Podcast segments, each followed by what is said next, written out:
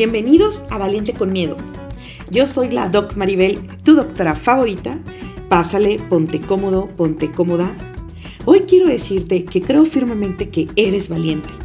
Y justo mi objetivo es que a través de historias, herramientas y reflexiones que te compartiré acerca del miedo, logremos atravesar nuestros más grandes miedos.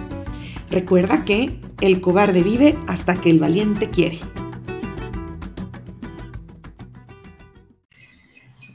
Hola, ¿cómo están valientes? Qué gusto estar aquí de nuevo con ustedes.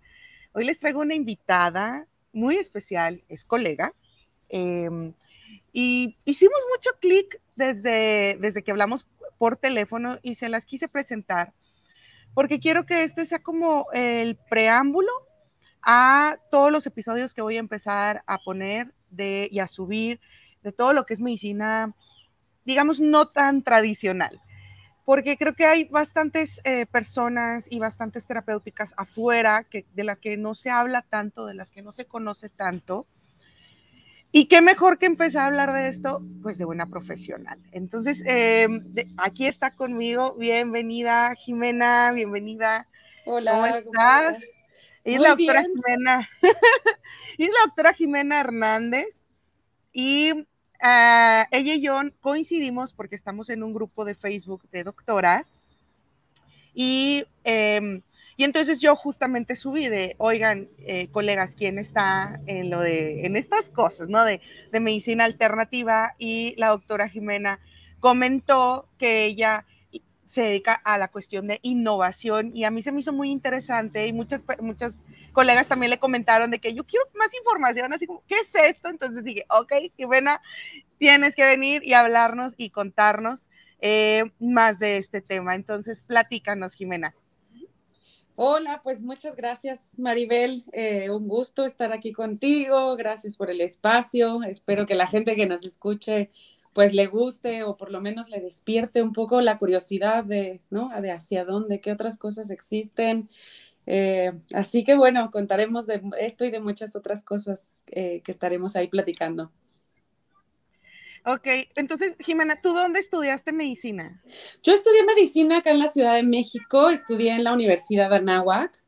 Em, y bueno, ahí hice la carrera de medicina y también hice una maestría con ellos, hice una maestría en ciencias médicas. Em, y bueno, fue mi alma mater y bueno, viste que en las almas mater lo que van haciendo es te hago descuentos y sigues y sigues y bueno, pues ahí sigo con ellos y ahora trabajando felizmente también con ellos para crear algunos proyectos. ¿Y qué fue lo que te hizo? O sea, te fuiste por una maestría en ciencias de la salud y eso de qué es o de qué se trata, Jimena? ¿O cómo fue que llegaste a decidirte por esta maestría? Pues más bien fue como este camino de cuando uno termina la universidad y que empieza esta locura por el ENARM. El ENARM es el examen que tenemos que presentar, el Nacional de Residencias. Así y pues al final creo que cuando estudiamos y cuando estamos en la etapa universitaria, pues pareciera que no hay otro camino, ¿no? Como que te subes al tren, te ponen los así cositos como a los caballos y, y go, ¿no? O sea, dale a la carrera y, pues ahí, hasta que llegues a la meta. ¿Cuál es? ¿Quién sabe? Em, pero entonces justo ahí yo empecé como a no entender qué quería, si sí quería y presenté una vez el ENARM, no lo pasé. Y además también, ¿sabes qué pasaba? Y que yo me daba cuenta de todos mis compañeros con los que estábamos presentando el ENARM y todos así en el rush, así viendo de dónde sacábamos las preguntas, estudiando y no vueltos locos. Pero al final también me empezaba a dar cuenta que hoy lo hago consciente. En ese momento, o sea, lo veía, pero no, no entendía bien el trasfondo, ¿no? Pero me acuerdo perfecto que era pues pues yo quiero hacer neuro, ¿no? Pero puta, pues los puntos me dieron para, no sé, o sea, no por, por, por menospreciar otras, pero si al final es por puntaje, ¿no? Y entonces te quedas con menos y bueno, pues ya voy a ser ginecóloga o una cosa así, ¿no? Entonces yo, em, yo iba para, o sea, para cirugía y yo quería cirugía reconstructiva, pero no quería plástica, yo quería reconstructiva y ayudar a quemados y ayudar, ¿no? A mí me gustaba como este tema intensivo y demás. Y bueno, pues ahí lo estuve intentando, entré, pero estaba yo muy incómoda, muy incómoda y no sabía. Sí entraste. Sí entré, pero me salí abandoné y di el paso y dije, no, esto no es lo mío. Eh, pues un poco yo sentía y sigo, y sigo creyendo que, hice, que hice lo correcto y yo creo que la cirugía es una de las especialidades que más se va a transformar por la tecnología. Eh, la cirugía con tanta robótica, con tanta inteligencia artificial, de verdad yo creo que es una de las, de las especialidades que más transformación va a conllevar. Y además que también, pues en el ámbito quirúrgico, eh, hoy que ya soy especialista en calidad y seguridad del paciente, pues veo que también es una de las profesiones o de las especialidades ay, pues lo voy a tener que decir así como va, chicos. Eh, sí, sin censura. que más, eh, pues hacemos procedimientos sin que estén realmente justificados, ¿no? Y es pues realmente por otros, por otros intereses, no sé si única y exclusivamente por dinero, ¿eh? Porque también es como una retórica en los pacientes y en la gente es de, ah, solo me quiere sacar dinero, solo me quiere sacar dinero. Yo no creo que sea solo esa la, la, la situación, pero sí creo que, que, pues como cirujanos caemos en un tema de, bueno, pues es que tiene que ser quirúrgico, bueno, tiene que ser quirúrgico y tiene que ser quirúrgico todo, ¿no? Y esa misma salida de, de lo quirúrgico y de este, pues realmente que me apasiona, pues fue cuando me fui así al hoyo y dije, ay, no, ¿qué voy a hacer? O sea, ya tiré mi vida a la basura, ya me salí. y todo el mundo me decía, es que ya estudiaste tanto para esto. Y era un bombardeo de, juicios y de comentarios por parte de todo el mundo, ¿eh? amigos, familiares, todo, todo, todo, todo. Acabas de tocar un punto, Jimena, muy importante. O sea, bueno, has tocado varios, ¿no? Y, antes de, continuar, sí me gustaría como hacer un disclaimer. Todo lo que digamos en este podcast no es para atacar a los médicos, es una crítica al sistema y es un trayecto de vida personal de, la experiencia que en tu caso, Jimena, te tocó vivir, a mí me tocó vivir otras cosas. Em, entonces, para que digo, no es como que todos los médicos son esto y lo otro. Em, a mí me gusta lo, que mencionaste de lo, de lo, quirúrgico, porque también pasa en otros ámbitos. Eh, por ejemplo, en la industria, a eso se le llama ceguera de taller, ¿no? Que es, haces lo mismo sin cuestionarlo, por qué lo haces y, a lo mejor el que eh, el, el, pasado lo hacía así, entonces así lo haces tú y el que sigue también, pero no necesariamente así debería de ser, sino que es como que nunca se cuestionó y así se hace, ¿no? Exacto. Y, mm, y en este punto, Jimena, todos los que nos salimos de, ese, de, de, de eso, de la trayectoria eh, común, ¿no? En la medicina, de estudiar medicina, hacer la especialidad, hacer la subespecialidad, hacer el fellow, hacer el este, la certificación, el congreso, ta, ta, ta, ta, ta, y llegar a, al, al, puesto, a lo que sea, ¿no? Al reconocimiento, y luego ya eres maestro, y luego eres director, y como que es lo común, ¿no? En el camino te casas, te divorcias, hijos, no hijos, lo que sea, pero es como, lo, digamos que el caminito y como tú que dices, oye, pues yo, yo iba por el caminito como todos, pero en eso dije, mm, creo que no.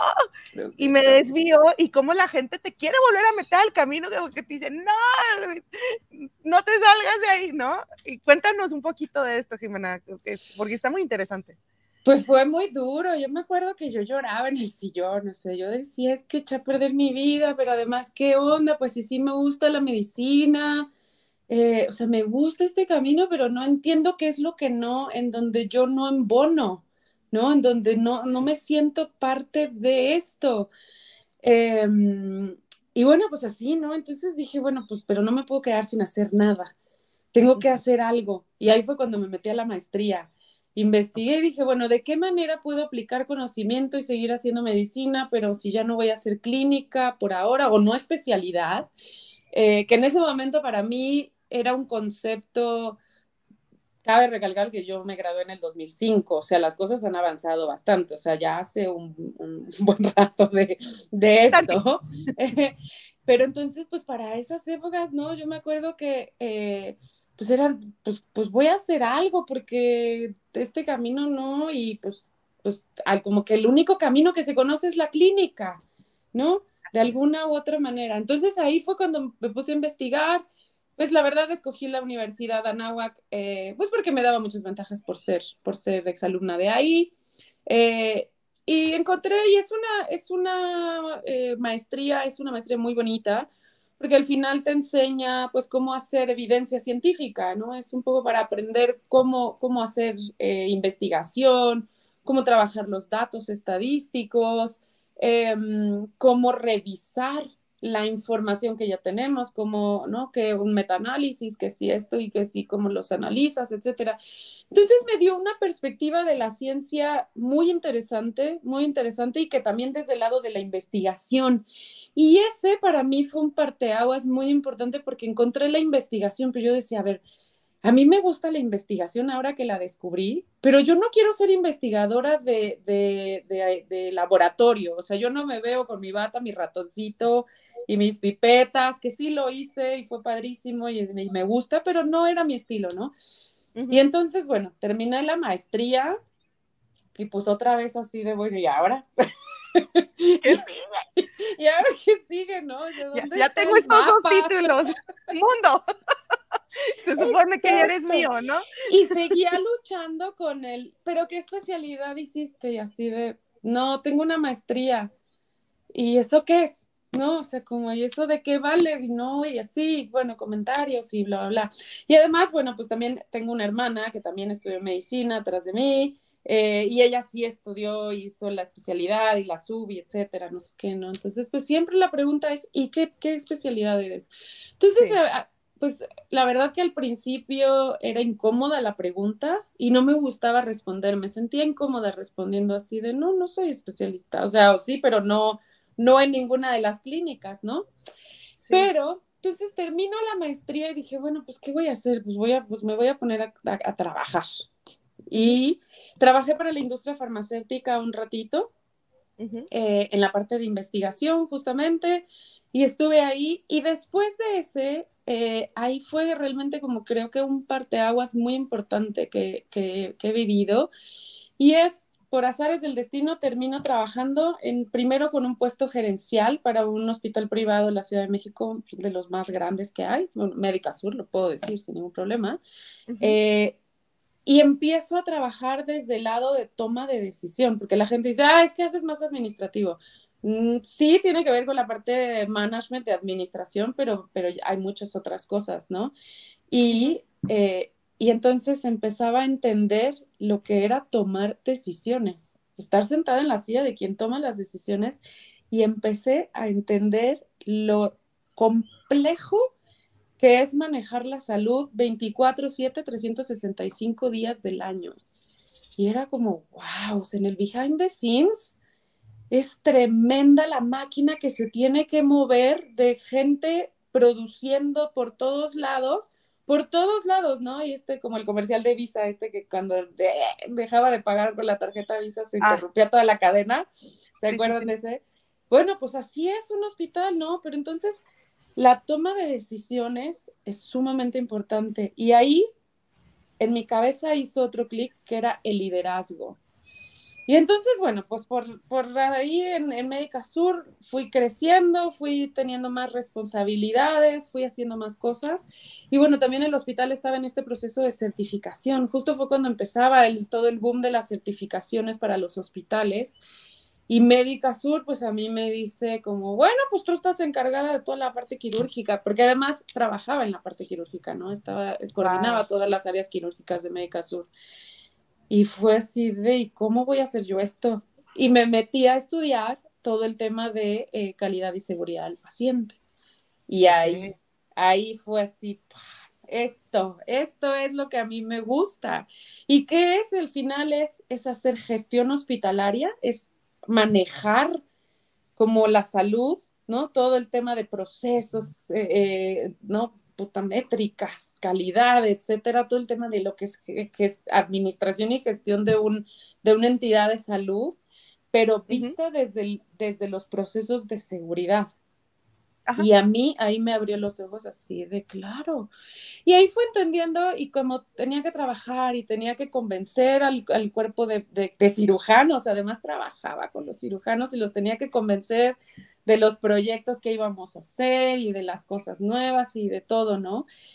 Y, y pues ahí empiezo a entender cómo el diálogo es súper importante, cómo el liderazgo hay que tenerlo, cómo hay que entrenar muchas habilidades para saber llevar esa administración, para saber guiar esa, ese trabajo que se genera en equipo y que se va haciendo de todos para que ese monstruo, literalmente llamado hospital, y de verdad no importa si tiene siete camas o 25 o 200, tienen la misma envergadura y son una cosa pues retadora para manejar, o sea, eh, conllevan demasiadas cosas.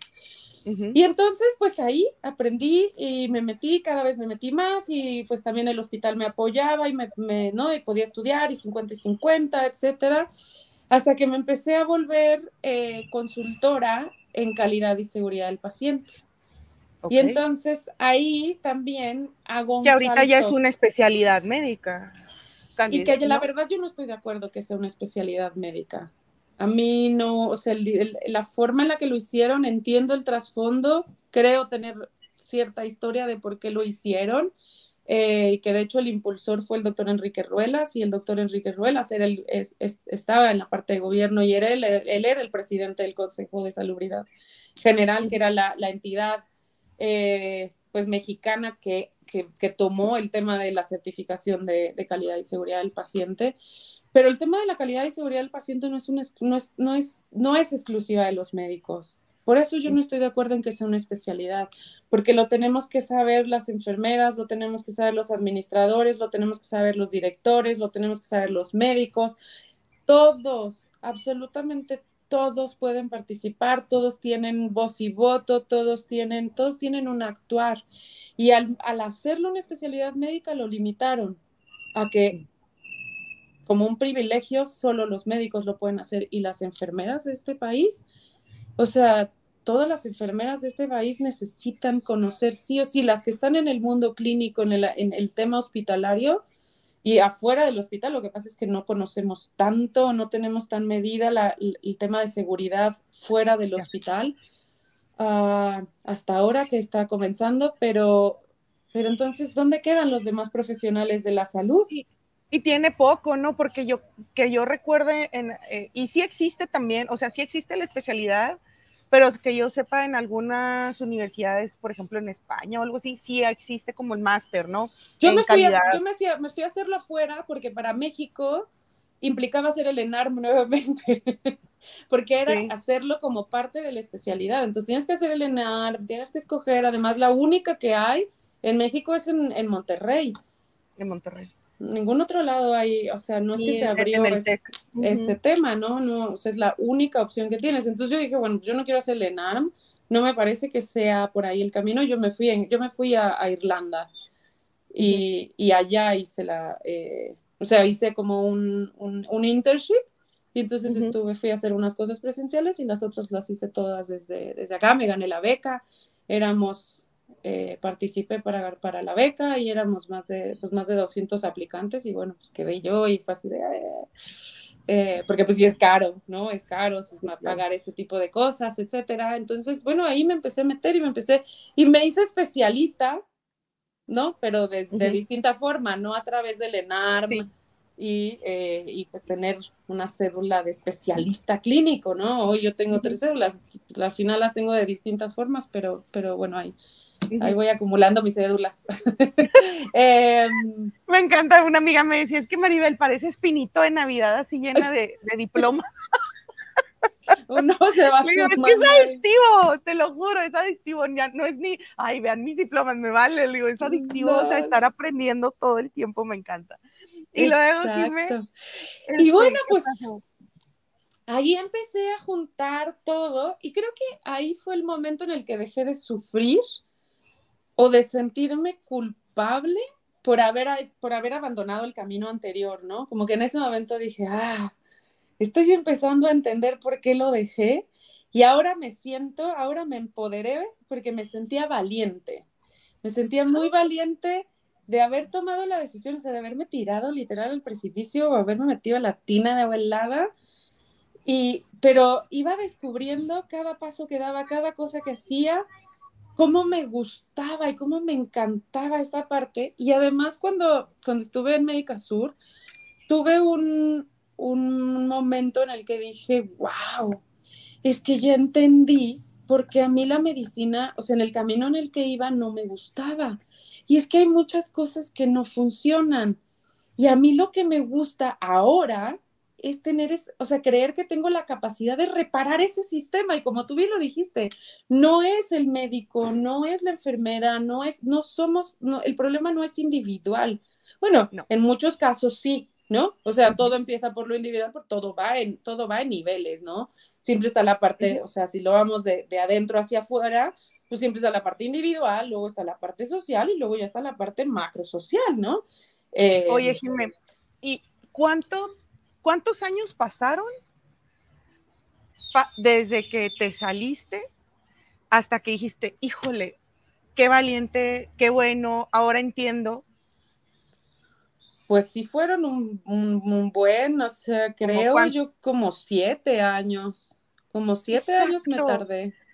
Y eso es lo que yo quiero que las personas que me están escuchando, y me encantaría que gente que va a presentar el ENARME este año lo escuchara, eh, o gente que no, que no va a quedar en el, en el ENARM lo escuchara, o si alguna, no sé, o sea, o, estudiantes de medicina escuchara esto.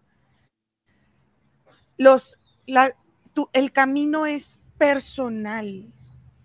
O sea, no pasa nada si te sales de la caja y no pasa nada si te sientes perdido y a lo mejor te vas a sentir perdido años.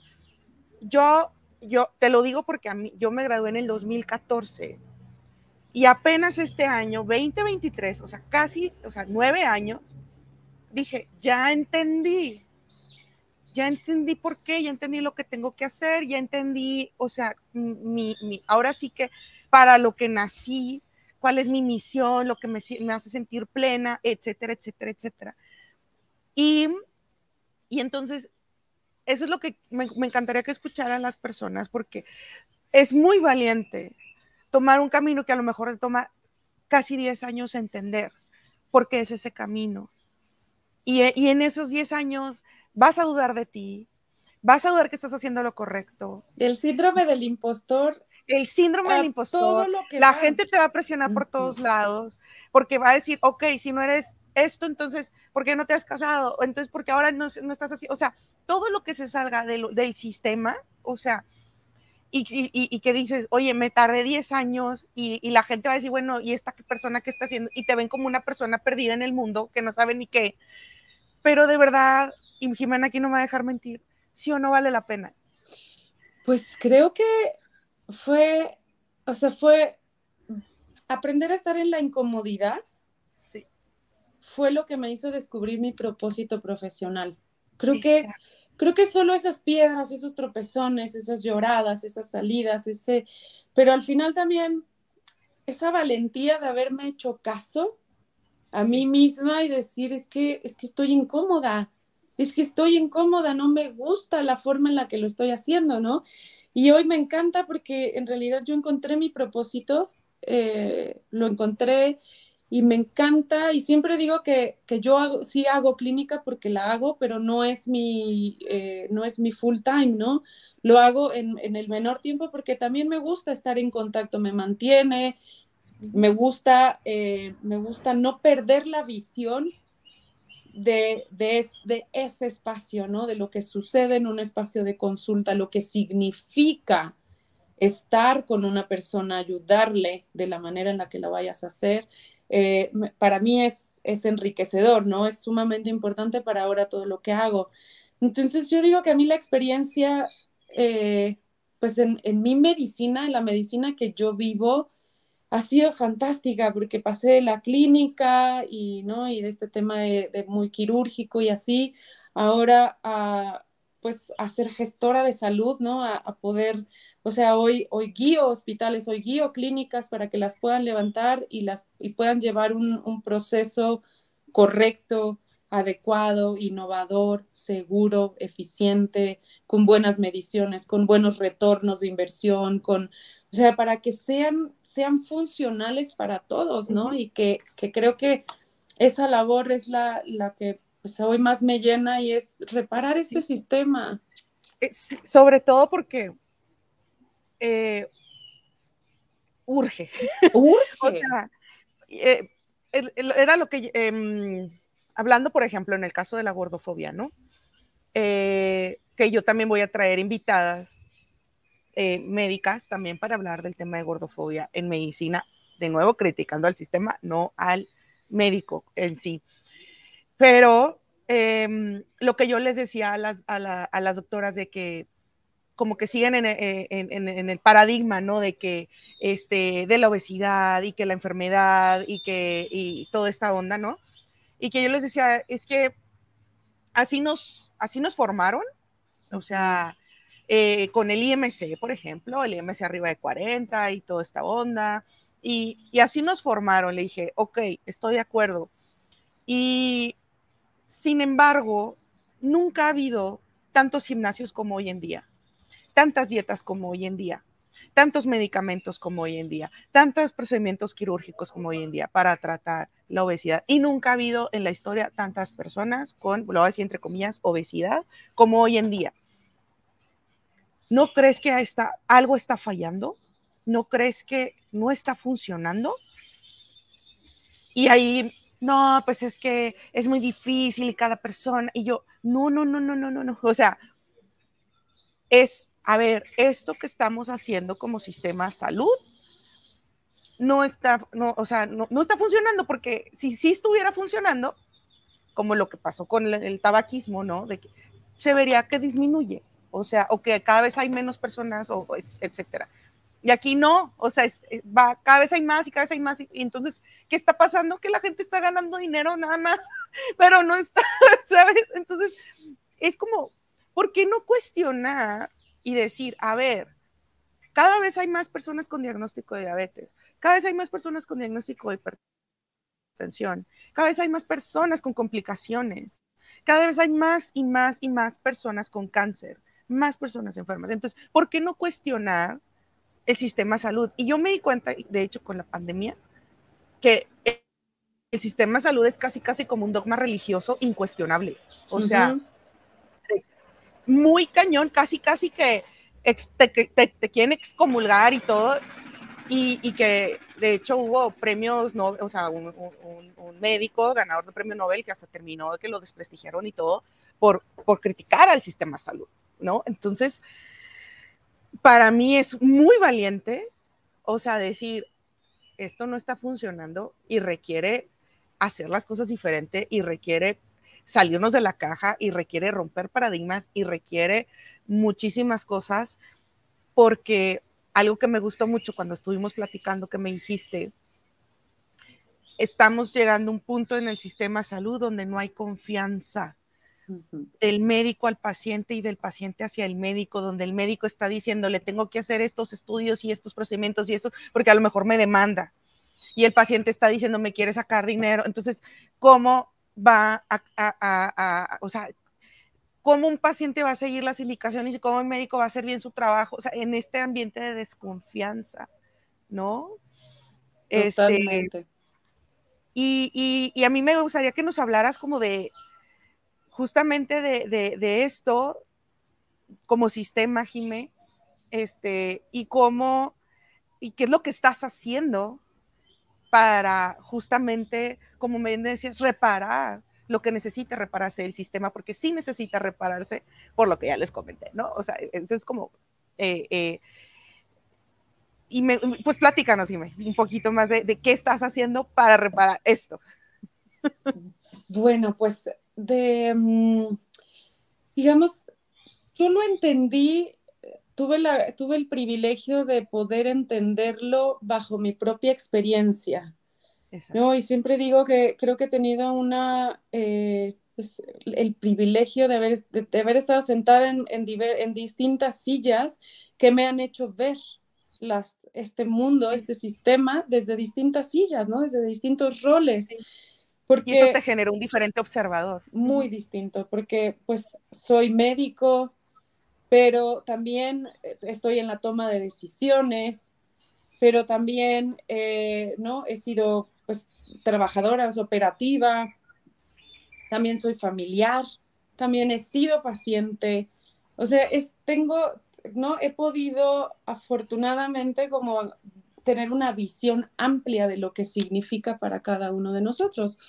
Entonces, em, pues es complejo, digamos, pero efectivamente el sistema, los sistemas, también esto es muy importante decirlo, no es México.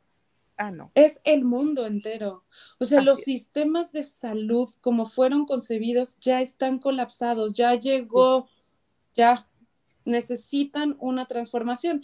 Y por eso la innovación es tan importante ahorita en el mundo de la salud, porque es, un, es, es una industria que, que no se innovó por muchos años. Por muchos, muchos años, la salud fue eh, tecnificada cada vez más, lo sabemos, o sea, lo acabas de mencionar, así nos educan, así nos forman como, como profesionales de salud, ¿no? Bajo este, así, con, este, con, con estas creencias, nos ponen creencias, nos ponen ideales, nos ponen todo eso que nos va formando nuestro juicio. Así es. Eh, y entonces, como les decía, lo primero es que esto es un problema mundial. No es México y siempre decir, es que México no funciona. No, no, no, esto es mundial. Es un problema global de salud pública muy grande. Por otro lado, pues la forma en la que yo empecé a descubrir todo esto fue a través de la seguridad del paciente, porque pues a partir del 2000, bueno, todo ya tiene desde los 70 que se fue investigando y demás, pero realmente en, el, en los 2000, un poquito antes, eh, salen dos estudios muy, reveladores, son como los, ¿no? los parteaguas, y dicen, la salud tiene que cambiar porque es peligrosísima, es insegura a más no poder, y la gente se está muriendo por procedimientos inseguros y no por, y no por la enfermedad. De hecho, en el 2017, si no estoy, tal vez puedo tener un error en la fecha, pero en el 2017 Estados Unidos, que son los, o sea, es uno de los países con más estadística, ¿no? Y que realmente tienen data, publicó que los errores de atención eran su tercer causa de muerte, estaban por arriba de cáncer, estaban por arriba de enfermedades cardíacas. Entonces, además de que en per se la salud, somos más, cada vez más y más y más y más seres humanos en este mundo. El planeta no puede más, no puede más tampoco. Tenemos calentamiento global, tenemos hambre, tenemos cada vez más pobreza, ¿no? Todos estos problemas, contaminación, contaminación la política, o sea, todo influye en la salud. Totalmente. Todo, todo absolutamente influye en la salud. Y con lo insegura que es, entonces empieza, se empieza como a pues, realmente a parar antenas a decir es que es que tenemos que hacer algo. Porque no puede ser que, pues, que la salud y que en realidad mal usamos la palabra salud, no, no porque no, no, encontramos realmente otra, pero yo por eso la divido en, gestión hospitalaria, en gestión de, del sistema. Y otra cosa es la salud, ¿no? Porque al final ha sido una, una, gestión de las enfermedades. Todos lo ah, totalmente. Nunca, nunca hemos trabajado por la salud, hemos, estamos, trabajamos por la enfermedad. Sí. Punto. Totalmente. Y todo está creado desde la enfermedad. Sí. Por eso la prevención no, no, no ha tenido cabida, porque, sí, porque todo está pensado desde la necesidad de la enfermedad, ni siquiera de las personas, ¿no? Que ahora eso está cambiando mucho. Entonces, con este problema muy grande, les voy a, les voy a compartir solo no tres estadísticas que son como las más, ah, o sea, como balde de agua, pero uno de cada cinco diagnósticos que emitimos los médicos está equivocado. Uno de cada cinco diagnósticos son erróneos, mundialmente, mundialmente. Uno de cada tres pacientes tiene un efecto, eh, pues, bastante importante, ¿no? Tiene, tiene algún daño importante por errores de medicación. Nos equivocamos. Dosis, presentación, es largo, es largo el, todo el, trabajo que hay que hacer con el tema de medicamentos. Eh, y una de cada diez personas a nivel mundial muere por un proceso, por un, por un error en la atención de la salud. Y eso es lo que estudia la calidad y la seguridad del paciente cómo entrar a la salud, investigarla y crear procesos estandarizados que sean seguros para que no, para que la enfermera, por ejemplo, cuando entra a tu habitación, eh, que es una de las metas internacionales que se tienen, se dice, no, pues tú eres Maribel y tienes, voy a inventar tu edad, tienes 35 años, este, etcétera, ¿no? ¿Ah, se ve de 35. y, em, pero qué tal que al lado hay otra, punto que está Maribel Guardia en la, en la habitación ah, lado, ¿no? Cámbienos, por favor. Y te ponen el medicamento de Maribel Guardia y te lo ponen a ti y sí, pácatelas, ¿no? Entonces todos esos, ¡uh! pues te digo que uno de cada tres, uno de cada tres. Sí. Entonces es muy alto, es muy riesgoso la forma en la que estamos haciendo la salud. Digo, y, y a nosotros nos pasó, digo, es algo chusco cuando lo ves como por la levedad que en realidad tuvo, pero que puede llegar a ser un error grave como el que acabas de mencionar, porque a mí me tocó que cuando estaba en el internado, pues está, imagínate, estaba en el Metropolitano de Monterrey, entonces todos los bebés que nacían eran, pues aparecía fábrica, ¿no? Así que bebé, bebé, bebé, bebé. Entonces cada hora, cada dos horas salíamos y perenganita, su bebé fue masculino, femenino, pesó tanto, midió tanto, ta, ta, ta, al familiar, ¿no? y estaban en una sala así todos los familiares y sultanito, ta, ta, ta. y realmente era como que algo que hacías a mano, ah, rápido, ta, ¿no? Y sale un amigo de, de, la que estábamos en la guardia y pues le cambió el sexo al bebé y, y, pues en los ultrasonidos era niña y todo era niña y cuando sale dice que fue niño y el papá, yo sabía que era niño mm. y yo les dije y nadie me creía y fue y compró todo para el niño y bueno, y que llega al hospital al día siguiente y pues si era niña, ¿no? Entonces la mamá de, bueno, andaba buscando al, a mi amigo para, para, reclamarle o no sé qué le y mi amigo escondido. Ay, y ahorita lo cuento, la verdad es que fue, o sea, es como chiste o chusco, pero pero, en el fondo está peligroso. ¿Hasta qué grado puede llegar a pasar? Claro, claro. Imagínate que tú te pones loca porque te cambiaron a tu hijo. O sea, no así de aquí es niño, es niña, no, y que yo me pongo bien loca así de por qué me dan una niña, a mí me dijeron que es niño y ahora cómo, o sea, cómo ahora me, dan un niño. Ahora me, ahora, me muestran la evidencia de cuál es el mío. Ay, sí, es no, cierto. en bebés está todavía más grave, ¿no? O sea, sí, sí, es, es, es muy complejo, pero entonces, pues justo, eh, pues, todo este camino que llevo, ¿no? Y bueno, me salí de Médica Sur y me, eh, pues me lancé al mundo del emprendimiento y puse una Cosa muy valiente también. Muy, valiente, muy valiente, pero muy satisfactoria en algunos puntos. Eh, y bueno, puse la consultoría porque yo veía que en ese momento justamente como estaba, la, como estaba el proceso de obligación del, de ser, del que los hospitales se tenían que certificar bajo uh -huh. todos estos estándares, ¿no? Nos regimos por unos estándares y los hospitales tienen que ir cumpliendo así de cumples, cumples, cumples, cumples, cumples, uh -huh. cumples, cumples, cumples, cumples, cumples. Pero es muy, es muy, em, es una certificación compleja porque abarca todititititito lo que te puedas imaginar de los hospitales, recursos humanos, y a mí me infraestructura. Eh, que también empezaron a certificar los centros de salud cuando yo estaba haciendo el servicio social. Y agarraban todo lo de un centro de salud y se lo llevaban al que iban a certificar para que estuviera así todo bien Bonito. y luego ya pasaba la certificación y ya, y ya otra vez lo desmantelaban, o sea. Eso pasó en México, pintamos la banqueta para que pasara el presidente y una vez que pasó, ya que se caga la pintura y da igual. Eso pasó en México desafortunadamente. Sí, pues es como que por donde pasa la suegra, ¿no? Y luego, no, ¿y a dónde se llevaron esto, lo otro? Para tal centro porque lo van a certificar. Ah, ok. Y luego, bueno, pero regresa la otra semana. Ah, bueno, no. O sea, dices, oye, esto es una farsa. Es una farsa. Y la verdad ha tenido un impacto muy, muy negativo en México. Eh, el, Consejo de Salubridad General empezó muy bien.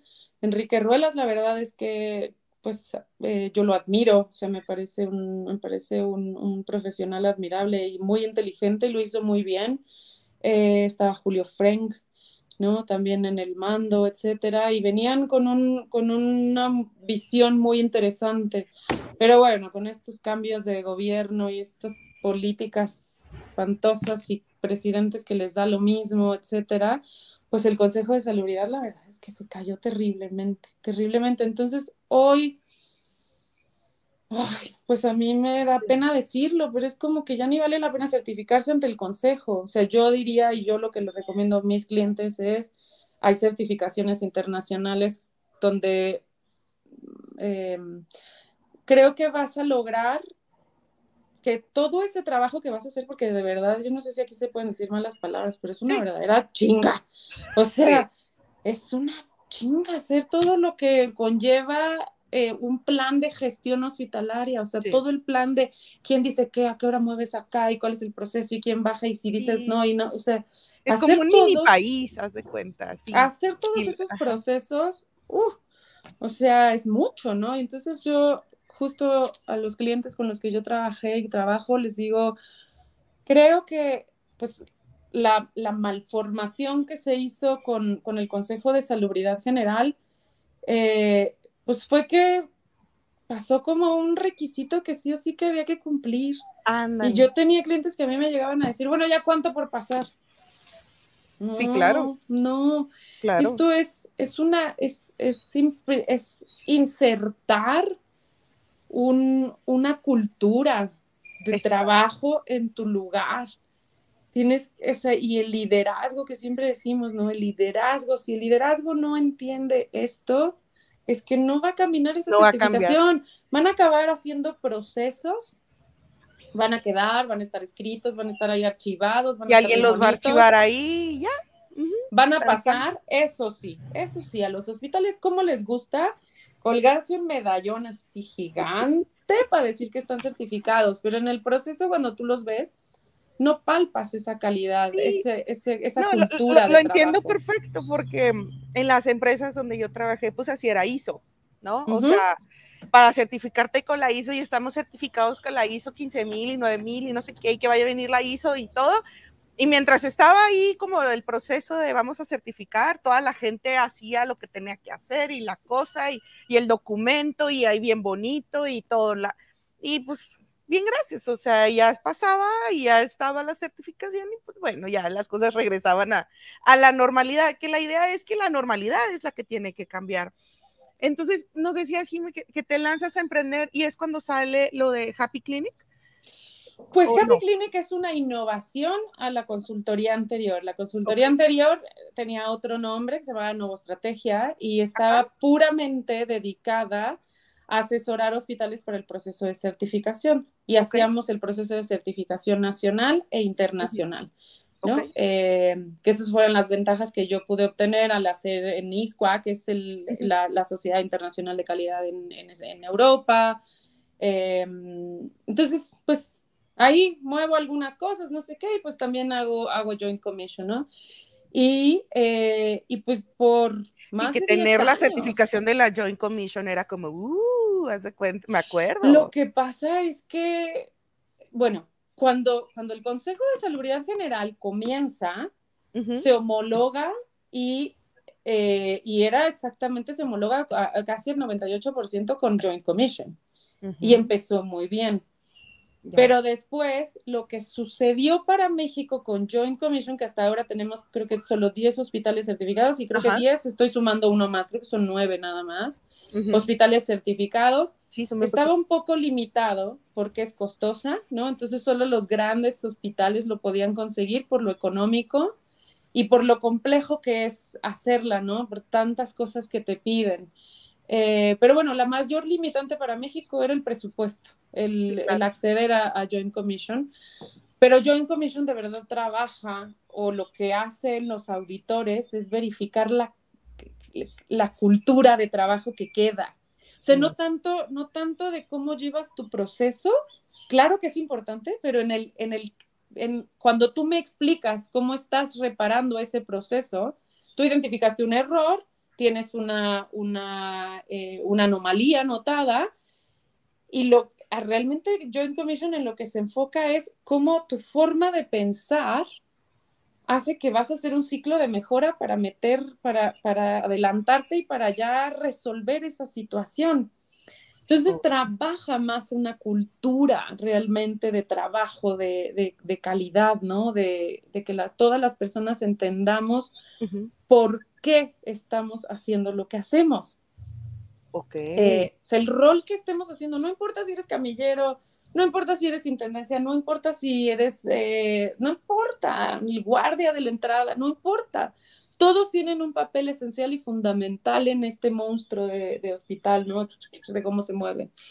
Entonces, eh, bueno, pues por 10 años estuvo Nueva Estrategia y al final, digamos como que me empecé a, como que empezaba a cerrar el ciclo ya porque se empezaba a deformar la, la exigencia de la certificación aquí en México por el Consejo te digo, ya era un requisito, ya no era porque realmente quisieran cambiar de, forma de pensar.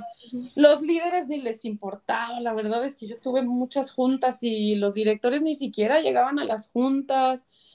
Entonces, ahí dije, y me di, me di cuenta parte de... contra pared, oh, o sea... Sí, de no, no, impenetrable. Y además yo decía, mi trabajo no está funcionando porque cuando ponemos los procesos, hacemos todo, eh, no sé qué, vienen, vienen los auditores, certifican y eh, pasamos bombos, platillos y pum, el, medallón y colgado y gastando un montón de dinero ahí publicando que está certificado, pero volvíamos al, al tiempo que tenían que recertificar ya se había caído todo, o sea, era de volver a hacer todo casi, mucho. Entonces era como una locura así de no, pero es que esto no, no es sostenible, no es sostenible. Y ahí... Porque no hubo un cambio real. No hubo un cambio real. Y ahí, ajá, perdón. Ahí fue cuando dije, y empecé a entender todo el tema de innovación. Y ahí fue cuando dije, es que tengo que transformar esto con la innovación. Hay que traer innovación para poder realmente incidir o, estar más adentro en las necesidades de las personas y partir de ahí realmente cómo vamos a diseñar esos procesos.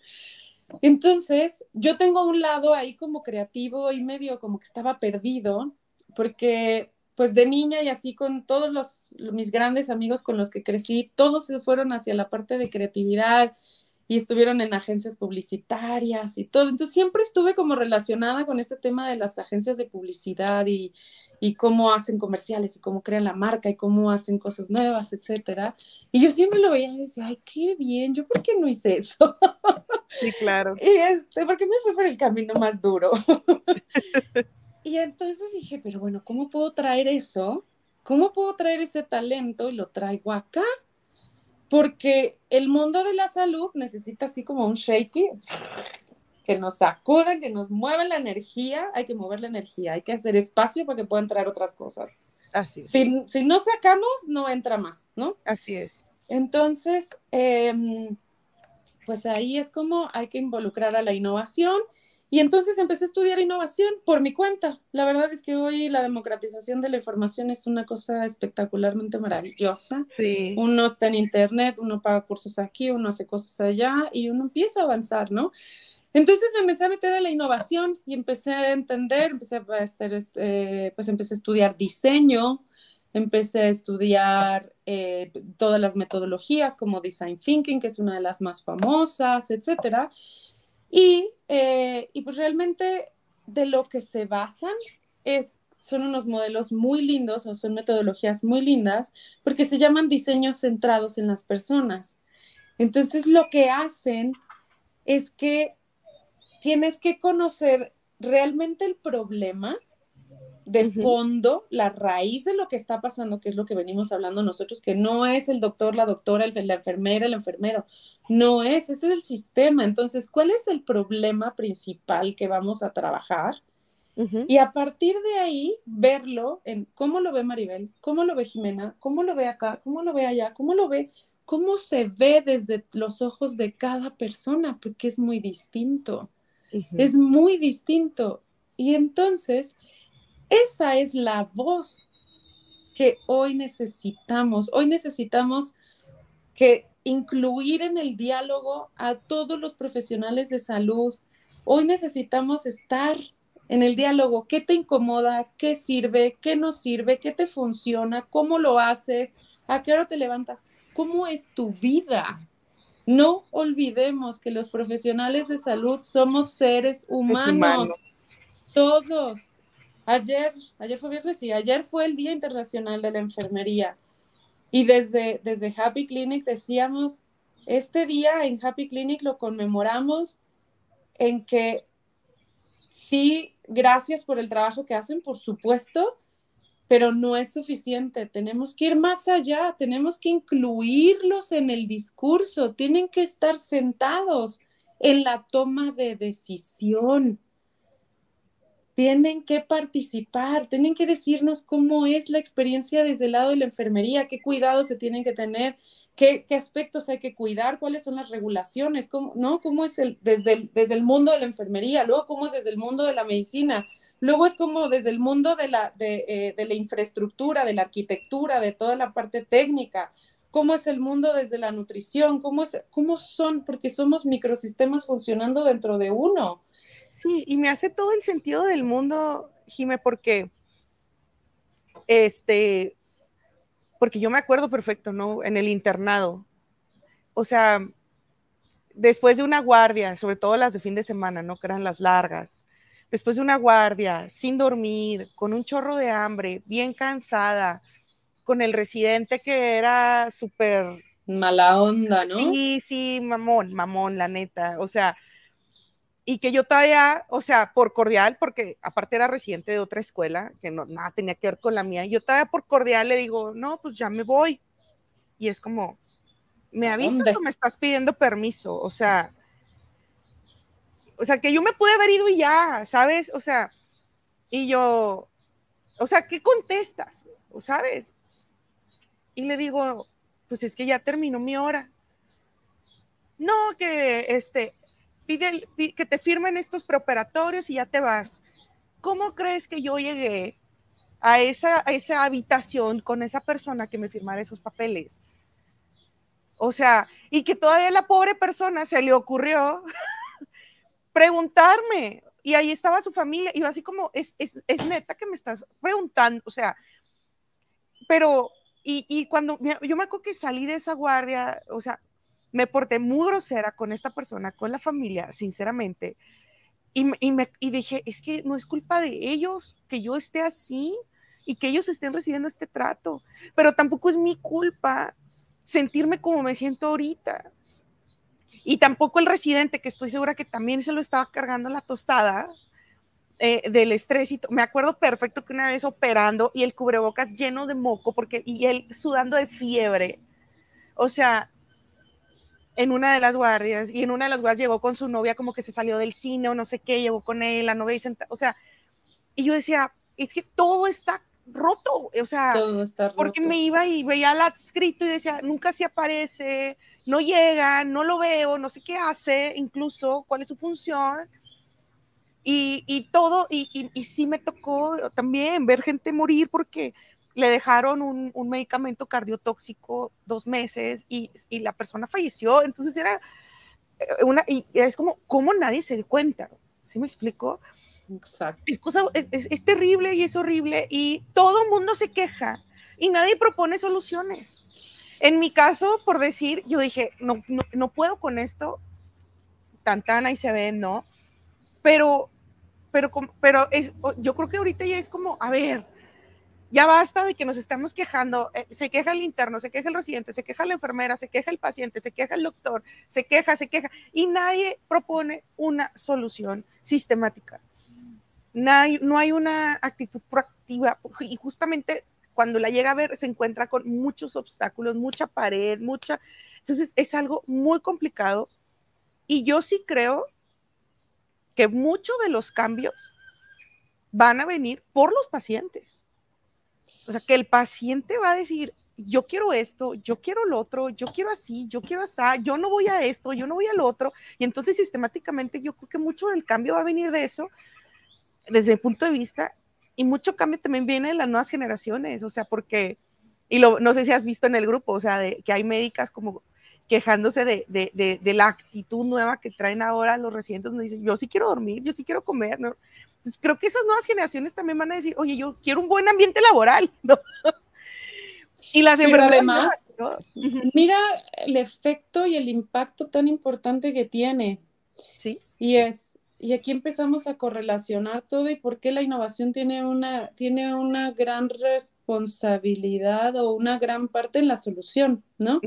La innovación es una palabra gigante, o sea, es, es, es muy grande, ¿no? Y, y, e innovar no siempre significa crear o inventar algo súper nuevo y ser, eh, no, o sea, ser Einstein todos. No, se trata de mejorar, se trata de poder mejorar algo que ya existe, se trata de darle el, el siguiente paso a algo, algún servicio que ya estás haciendo o crear algo desde cero, ¿no? Entonces la innovación tiene mucho, mucho, o sea, es un espectro grande en el que, en el que la innovación trabaja. Pero en esta, en esta historia que tú estás contando, mira cómo podemos ir hilando. Y es, la, los médicos es la profesión con mayor índice de suicidios que, tiene, que tenemos por profesiones. Ni los abogados, ni los... ¿Quiénes se suicidan? Los profesionales de salud, los médicos. Vivimos un maltrato y que creo que ha ido mejorando y, eh, no, y entonces, bueno, si, si, el profesional de salud, hablando ahora por hablar de los, de, los médicos, ¿no? Durante nuestra formación, mentalmente nos destrozan. O sea, mentalmente no, no, es, no es saludable en cómo nos forman a los profesionales de salud. Y además tenemos arraigada una creencia que, que para estudiar medicina hay que sufrir. Hay que pasarla mal y hay que sufrir y hay que aguantarse porque esa es la forma en la que uno se forja. Eso no es cierto, o sea, que de dónde sale esa creencia.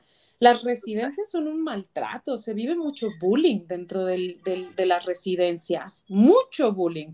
Es como, no eres el interno, eres el que vas por las tortas, y eres el mandamás de todos. Luego R1, ah, bueno, pues ya tienes a tus mandamás que ya están, ahí están los internos. Y entonces es una cultura de conforme voy creciendo, solo es para tener más poder, más jerarquía y maltratar más y ha ido cambiando, ¿no? Ha ido cambiando. Salió una ley donde ya las guardias, por ejemplo, no pueden hacer, pero en calidad y seguridad del paciente, por ejemplo, está, ahora se, se investiga mucho cómo el agotamiento de los profesionales de salud es, el, es uno de los mayores factores de causa de error. Claro. no? ¿Cómo no? O sea, el, ejemplo que tú estabas poniendo, ¿no? Del médico que está operando así todo sudoroso. Imagínate la potencialidad de cometer un error en el acto quirúrgico que tiene. Claro, totalmente. Es altísimo. Una doctora que ya está agotada, que además, ¿cómo te vas a ir maltratada mentalmente, ¿no? Psicológicamente, con, estas, con esta actitud pasivo-agresiva de estos comentarios, etcétera, ¿no? Y ya las guardias lejísimos tratando mal ya por, por, por impacto, ¿no? Al familiar, al paciente, etcétera. Entonces se va haciendo una cadena de eventos, de experiencias que no son nada positivas para la salud. Exacto. Ah, es, o sea, son lo opuesto. Sí. Entonces, y a mí no me hacía sentido. O sea, era como, ¿cómo esperan que yo en estas condiciones vele por la salud de otro? O claro. ¿Cómo esperan si yo en un año subí 20 kilos, o sea, en mi internado? Y, y, yo observaba, yo decía, por decir, en un IMSS, ¿no? ¿Cómo esperan que la salud de alguien mejore si no le permiten visitas? ¿Cómo esperan si ven a su visita en el piso y hay visitas que ni comen porque no tienen dinero para, para, para su comida? Porque además la gente ni siquiera piensa en todo lo que ese familiar que está allá afuera no tiene dónde dormir, su casa está lejos, no tiene trabajo. O sea, todo lo que impacta para una persona en ese sentido es altísima. Y, ahí está afuera porque lo dejan verlo un ratito y luego, y, y, oye, pero no puedes meter cobijas y no puedes meter esto y no puedes, pero yo tampoco te doy, entonces están muriendo de frío en el piso ¿Cómo esperan que el paciente mejore? Obviamente, si yo veo que mi mamá está ahí en el piso, o sea, yo me estoy preocupando y me estoy estresando. Estresando, exactamente. Y luego, y luego, este, y sé que mi otro papá está abajo esperando que la otra suba para que y eso también me estresa. Y luego, ¿cómo estarán mis hijos que sabrá Dios desde cuándo no los veo? Y, y entonces... ¿Quién los está cuidando? ¿Dónde está? ¿Qué es lo que importa para ti? Exacto. Como eres que el que está en la cama, ¿no? Y luego la, enfermera estresada porque está el familiar diciéndole, pidiéndole más el paciente, el médico le exige, el interno llega y pues hay que también echarle ojo porque pues es nuevo y, o sea, y, y, la, y está estresada. Y luego el, médico llega y como que nomás ahí, a ver qué pasó esto y regañito y es, también se estresa. O sea, es una locura. Es una locura. Y eso que todavía estamos hablando de un mundo muy intrahospitalario. Está todo el mundo de la, de la atención a la salud que está fuera de hospitales, ¿no? Sí. Que, que también tiene todo una, una, complejísima relación entre todo esto. Pero hoy, afortunadamente, y eso es, eso es de verdad lo que a mí me interesa eh, darles a conocer a, los profesionales de salud es que hoy, hoy empezamos a tener soluciones a todo eso. y, y, hay modelos que se llaman atención centrada en las personas. Y en, e, dentro de este modelo, ahora hay un plan corriendo a nivel mundial, eh, bueno, dentro de una certificadora internacional, pero es un movimiento global que se llama Cuidando al Cuidador de tenemos que cuidarnos como personas, tenemos que, que, estar bien con nosotros mismos para que podamos cuidar de los demás. Con la pandemia, una de las cosas más fuertes que sucedió es que el 70-80% del, de o sea, del, del, cuidador de, los cuidadores somos mujeres, somos cuidadoras.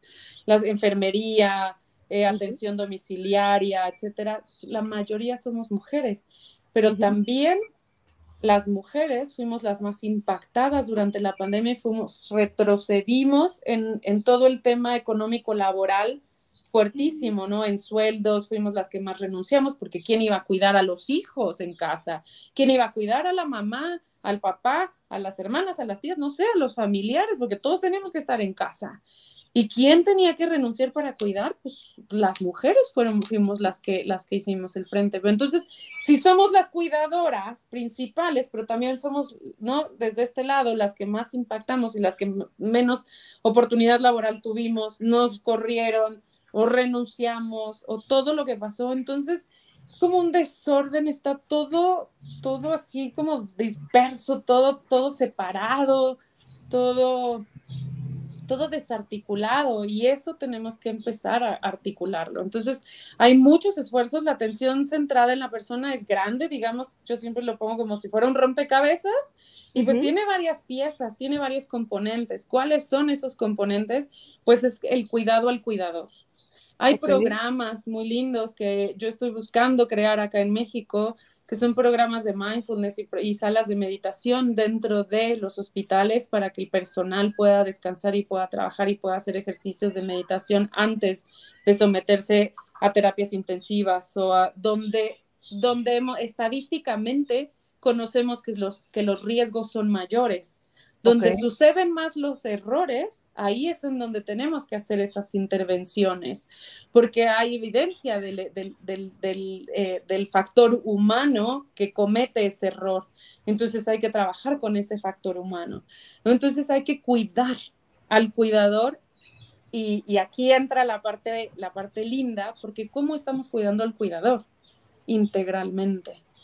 Hay que hacerlo de manera integral hay que hacerlo desde muchos aspectos, hay que hacerlo desde cómo está su familia, cómo está su salud, hay que mantener la salud mental, hay que, o sea, hay que estar en todo, ¿no? Entonces, en México todavía no hay, eh, no hay muchos programas de estos. Eh, estamos empezando. Yo creo que México está bastante rezagado, bastante rezagado en tema de innovación, en tema de salud digital. Eh, o sea, en todas estas en estos nuevos temas que en la salud están sucediendo y que ya son parte de la conversación, México realmente está muy atrás dentro de los países de Latinoamérica, ¿no? Comparado con Argentina, Brasil, Colombia. Se me hace súper bonito esto que estás diciendo, Jimena, porque yo les doy coaching a, a, médicas. Y, y se me quedó muy grabado en uno de los coachings este, que me dice, me dice la paciente, es que esto nunca, nunca me lo habían dicho, esta información como que ni siquiera sabía que existía, como hablando ¿no? de temas de gestión emocional, etcétera, etcétera. Eh, y, sobre todo de creencias, ¿no? Y, y, entonces me dice, me dice como que, como que, ¿por qué no conozco esto? ¿Sabes? Como muy así. Y le dije, porque por el medio en el que estás, o sea, que es, eh, no o sea, ver al paciente y certificarte y, y, pues los, van los repres y te hablan de medicamentos, este, en los congresos, pero nadie habla de esto en tu ámbito. Me explico, y qué padre que tú ahorita ya lo estás conociendo por tu parte, ¿no?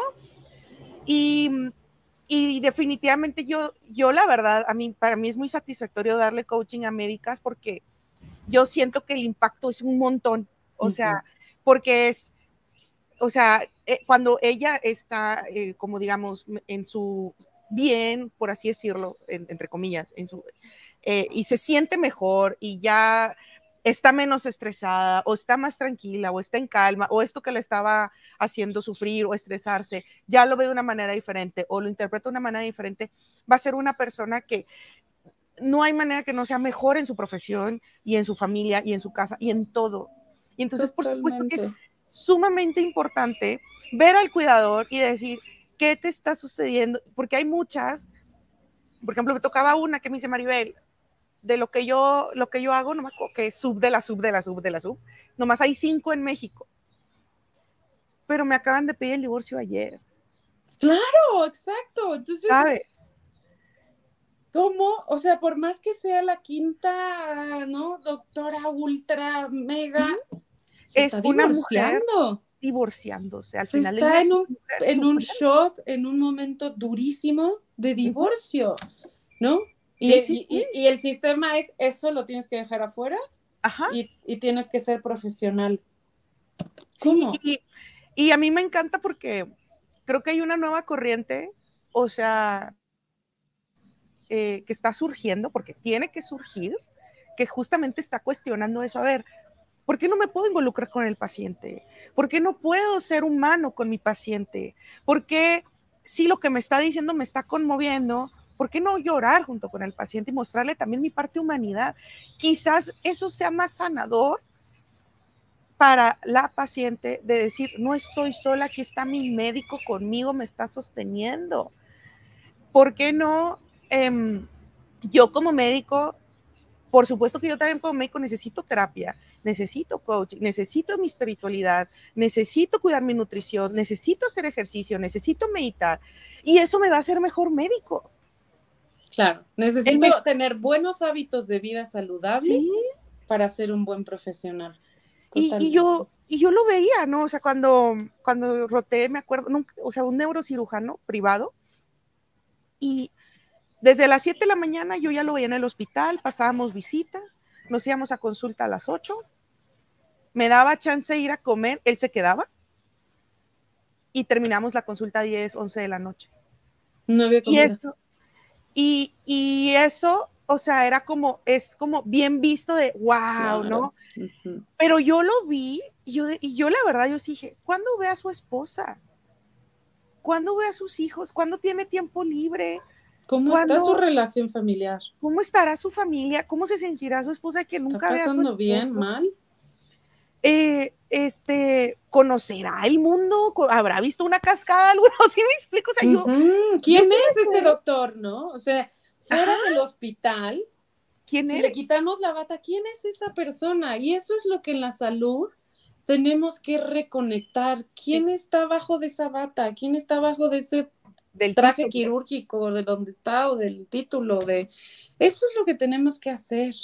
Tenemos que volver a la raíz de ser personas y a partir de ahí construir todo. Y eso es lo que estos modelos de atención centrada en la persona están haciendo y eso es lo que proponen. Entonces, padre. yo a los profesionales de la salud del día de hoy les digo, pues, no importa la edad que tengamos, pero miren, el mundo, el mundo ya cambió. O sea, el mundo ya cambió, la gente y la sociedad ya cambiamos.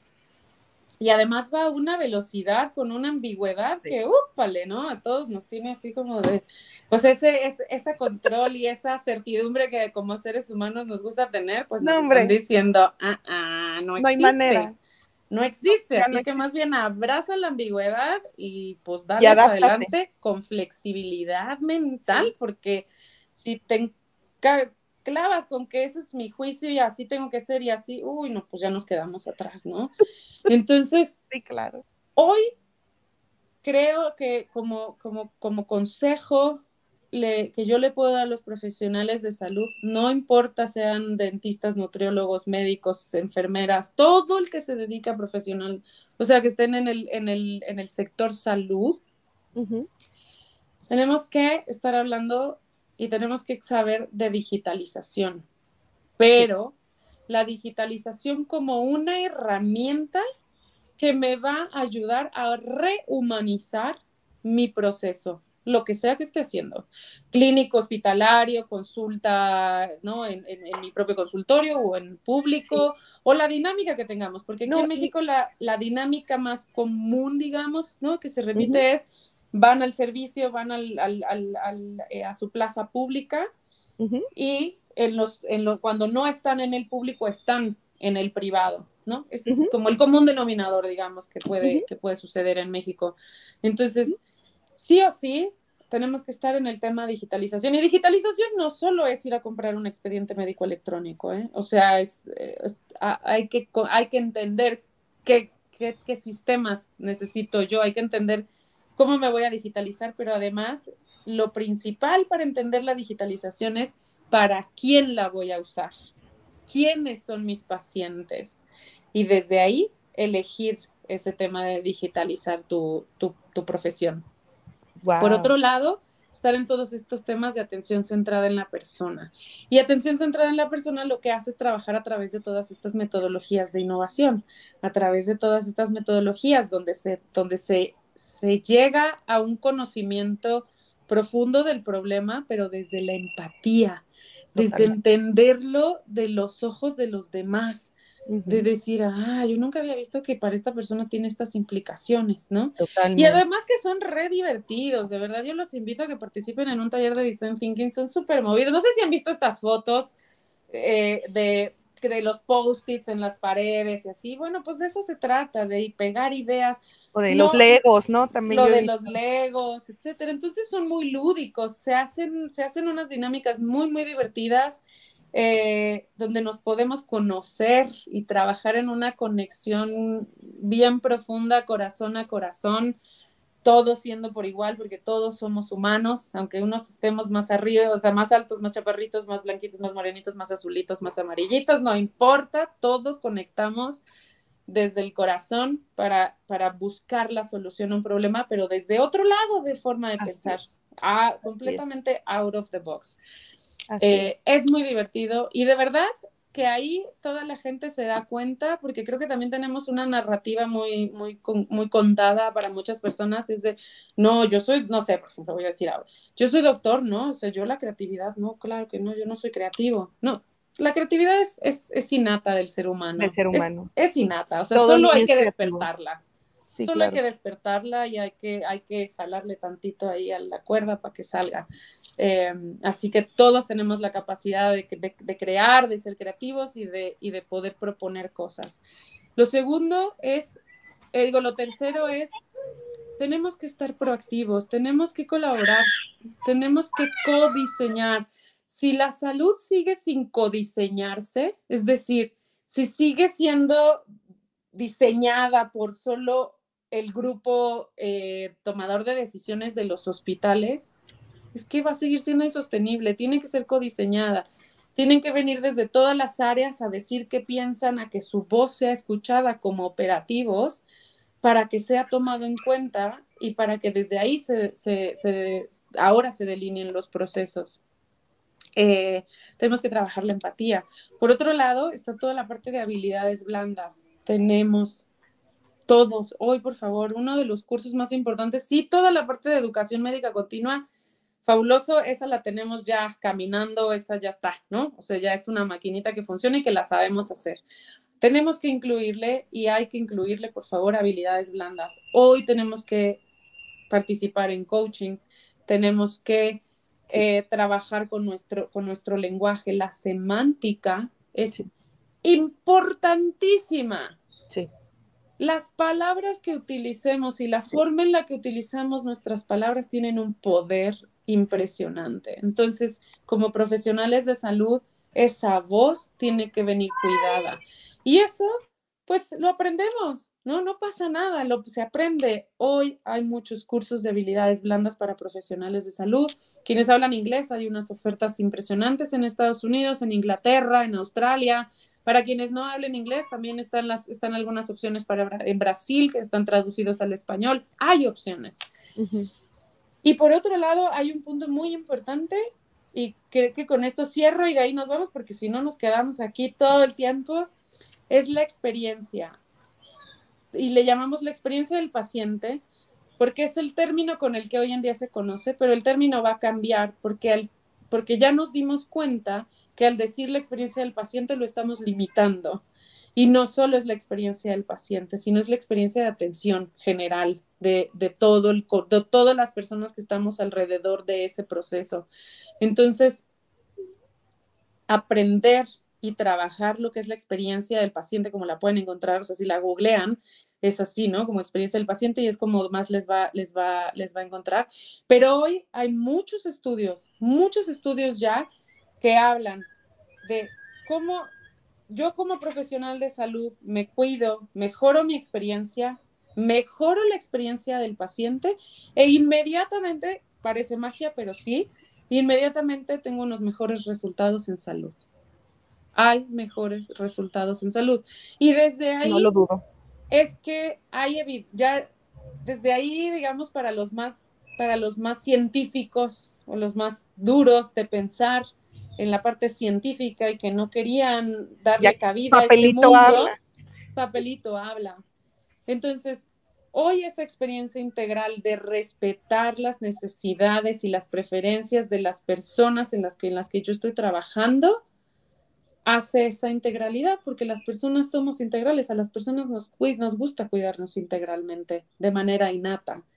Entonces, tenemos que permitirle la integralidad, aunque para ti no lo quieras como profesional de salud, pero si tu paciente Así es. Lo hace, lo tienes que permitir. Y, y yo creo que es darnos cuenta que el cuerpo humano, bajo las condiciones adecuadas, sana, solito. Está evolucionado para sanar solito bajo las condiciones adecuadas. Pues yo como médico, ¿cómo le puedo hacer a, mi paciente, que es este ser humano, para que tenga las condiciones adecuadas para que sane. Entonces, como que desde ahí, el abordaje, por decir, yo, eh, eh, eh, yo, yo, era algo que yo me preguntaba mucho, ¿no? De, ¿por qué necesita estar entrando a cada rato la enfermera en la noche a tomar signos y despertando a la persona? Si sabemos que el sueño es reparador y si la persona realmente su padecimiento no necesita signos a cada rato, o sea, no van a cambiar. Pero si le afectas que le estés interrumpiendo el sueño a ella, al familiar, prendiéndole la luz, o sea, como, como, ¿por qué? O sea, por un ejemplo, ¿no? Yo decía, ¿por qué no hay más áreas verdes? O sea, cuando lo verde, o sea, es, es o sea, ¿por qué te digo lo de los familiares? este, lo de no ver a sus hijos, eh, eh, o sea, es más, desde el tono, o sea, yo, yo, yo por ejemplo, ahorita ya me, considero más piel gruesa. Año de internado, yo soy como muy sensible, entonces, a, a mí sí me afectaba, por decir, una mala cara de una enfermera, sí, sí era como en un mal gesto, eh, que les decía buenos días y no me contestaran, que a lo mejor tú dices, Maribel, ¿eso qué? A mí, a mí, a mí como mi salud mental, emocional, de ese momento, sí me afectaba mucho. O sea, eh, y luego de, o sea, el estrés de que, ah, o sea, como que entre nosotros, como mucha rivalidad de no sabe, sí sabe, faltó, no faltó, le preguntaron y no supo, y, y, eh, o sea, demasiado que la verdad yo salí como huyendo así de que no quiero, pero ahorita, o sea, que ya tuve mi camino propio y personal y demás y proceso y así, sí, definitivamente digo, hay que hacer algo aquí y si se pueden hacer algo y yo sería la más feliz, o sea, y cada vez que me llegan pacientes que son médicas este, eh, eh, en coaching, yo la verdad que me encanta y me encantaría hacer cosas grupales y todo también, porque yo sé que es un área que le, le urge, ¿no? O sea, trabajar su salud mental, su salud emocional, su salud espiritual. Y entonces, por supuesto que la experiencia del paciente va a ser totalmente diferente y la atención va a ser totalmente diferente.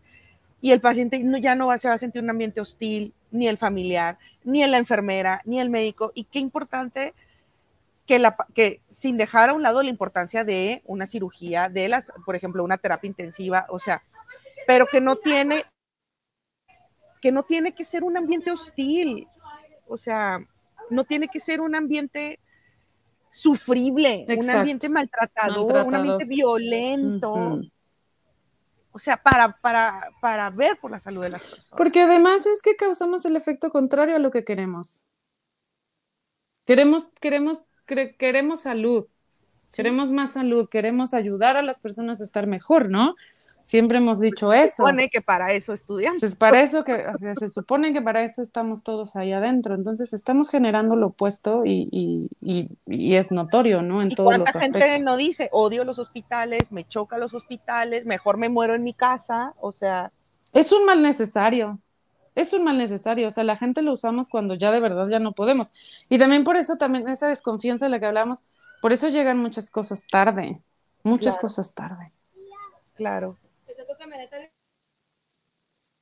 Ay, pues Jime, pues qué padre eh, lo que nos compartes. La gente que te quiera seguir o que le interese contactarte o que quiera saber más eh, de lo que estás haciendo, de los proyectos que estás haciendo y de cómo llevar esto a su centro de salud, a su laboratorio, a su clínica, eh, a su hospital, o que a lo mejor ojalá alguien que esté en la toma de decisiones nos escuche. Ay, eso sería como... Estaría padrísimo, ¿no? Ojalá. O a lo mejor con alguien que nos escucha, conoce a alguien que sí está en esa posición y se lo puede mandar para que lo escuche. Este, ¿Cómo te pueden contactar, doctora? Bueno, eh, me pueden contactar, bueno, nos pueden contactar a través de la página de, internet, estamos como happyclinicideas.com. eh, también estamos, bueno, donde más nos movemos es el LinkedIn, porque pues es donde, donde, está el mundo de la salud más activo, digamos. Em, y, eh, y, digamos que esa es, esa es, mi red social más, más importante, ¿no? Por la que, por la que movemos todo. Eh, también tenemos Instagram, pero la verdad que no, yo, no soy una fervor así fiel creyente de las redes sociales, entonces Em, ahora lo que estamos haciendo es tratando de construir valor en la narrativa en la que queremos, que queremos compartir. Entonces estamos cuidando mucho lo que queremos compartir, digamos, socialmente, cómo, cómo, cómo empoderar a las pacientes, a, los, a, las, a las personas, perdón, uno se queda así pegado con los términos. eh, enseñándoles esto, pero sin dejarles caer un balde de agua, porque entonces causamos estrés y no queremos eso, ¿no? Sino tenemos que, tenemos que hablarles de todo esto, porque la gente lo tiene que conocer. Esto no puede ser de nicho, esto no puede ser que solo lo conozcamos las personas que estamos trabajando ahí en ese, en ese sentido. Esto tiene que ser de dominio público. So, todas las personas lo tenemos que conocer para que cuando yo llegue con un profesional, etcétera, lo dominen. Entonces, por LinkedIn, búsqueme Jimena Hernández, así, eh, así aparezco. Eh, también está Happy Clinic Ideas ahí. Y bueno, por la página de internet, happycliniциdeas.com. Ay, pues muchas gracias, muchas gracias, este, Doc, por lo que nos compartes. Colega, me da muchísimo gusto que estés haciendo esto. De verdad, de verdad. Muchas gracias. Eh, te reconozco y te agradezco tu esfuerzo, el, ver cómo, el, proponer soluciones y no quedarse en la queja y decir, a ver, ¿qué, ¿qué, se puede hacer?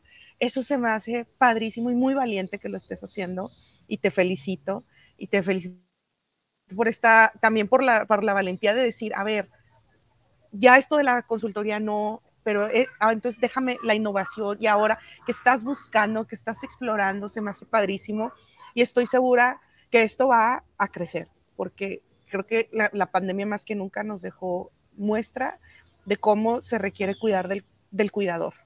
Entonces... Ese, es, ese es justo el momento eh, en el que Happy Clinic Ideas quiere, quiere aprovechar.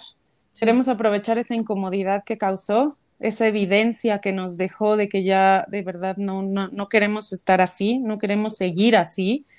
Eh, pero también, por otro lado, digo, es que no, no, no podemos regresar a la zona de confort nuevamente. Por favor, no permitamos regresarnos a la zona de confort. Hay que hacer ese move forward, ¿no? Sí. Entonces, y creo que tú lo dijiste muy bien y creo que con esto cierro es, yo invito a las personas a que sean más activas, a que les pregunten a sus, a sus médicos qué onda con la innovación, qué onda con la salud digital, qué onda con tus habilidades blandas, qué, o sea, pregúntenles, motívenlos, empújenlos a que salgan también de esa zona de confort en la que podemos caer todos, todos, absolutamente todos. Y como profesional de la salud, permitámonos pensar tantito diferente. nada más, con que le demos permiso a pensar diferente, veremos cómo las cosas van a cambiar. Porque haciendo lo mismo, pues vamos a obtener el mismo resultado. Entonces, sí, eso es lo que ya no queremos. Así que, de verdad, los invito a que lo vivan. Es muy divertido y se hacen cosas increíbles. Ay, qué padrísimo, qué padrísimo. Muchas gracias por tu tiempo, por estar aquí. Y pues bueno, esperemos que ya ah, igual y podamos hacer algo en algún momento en conjunto, me encantaría. Sí. Este, de verdad, me encantaría. Y, y pues, Doc, este, pues ya, ay, ¿qué más decimos? Pues, ah, sí, antes de irnos, sí me gustaría, ¿qué le dirías a un médico que está como estabas tú hace unos años en tu R1? O sea, ¿qué, le di, qué, qué, qué te gustaría haber escuchado que alguien te dijera a ti? que una persona que está en esa situación sintiéndose como te sentías en ese punto, le hubieran dicho? Ay, pues creo que lo más importante que me hubieran dicho es no te preocupes que posibilidades hay, caminos hay, ¿no? Eh, eh, no hay uno solo. No hay uno solo, no es uno solo, no, no solo es ese.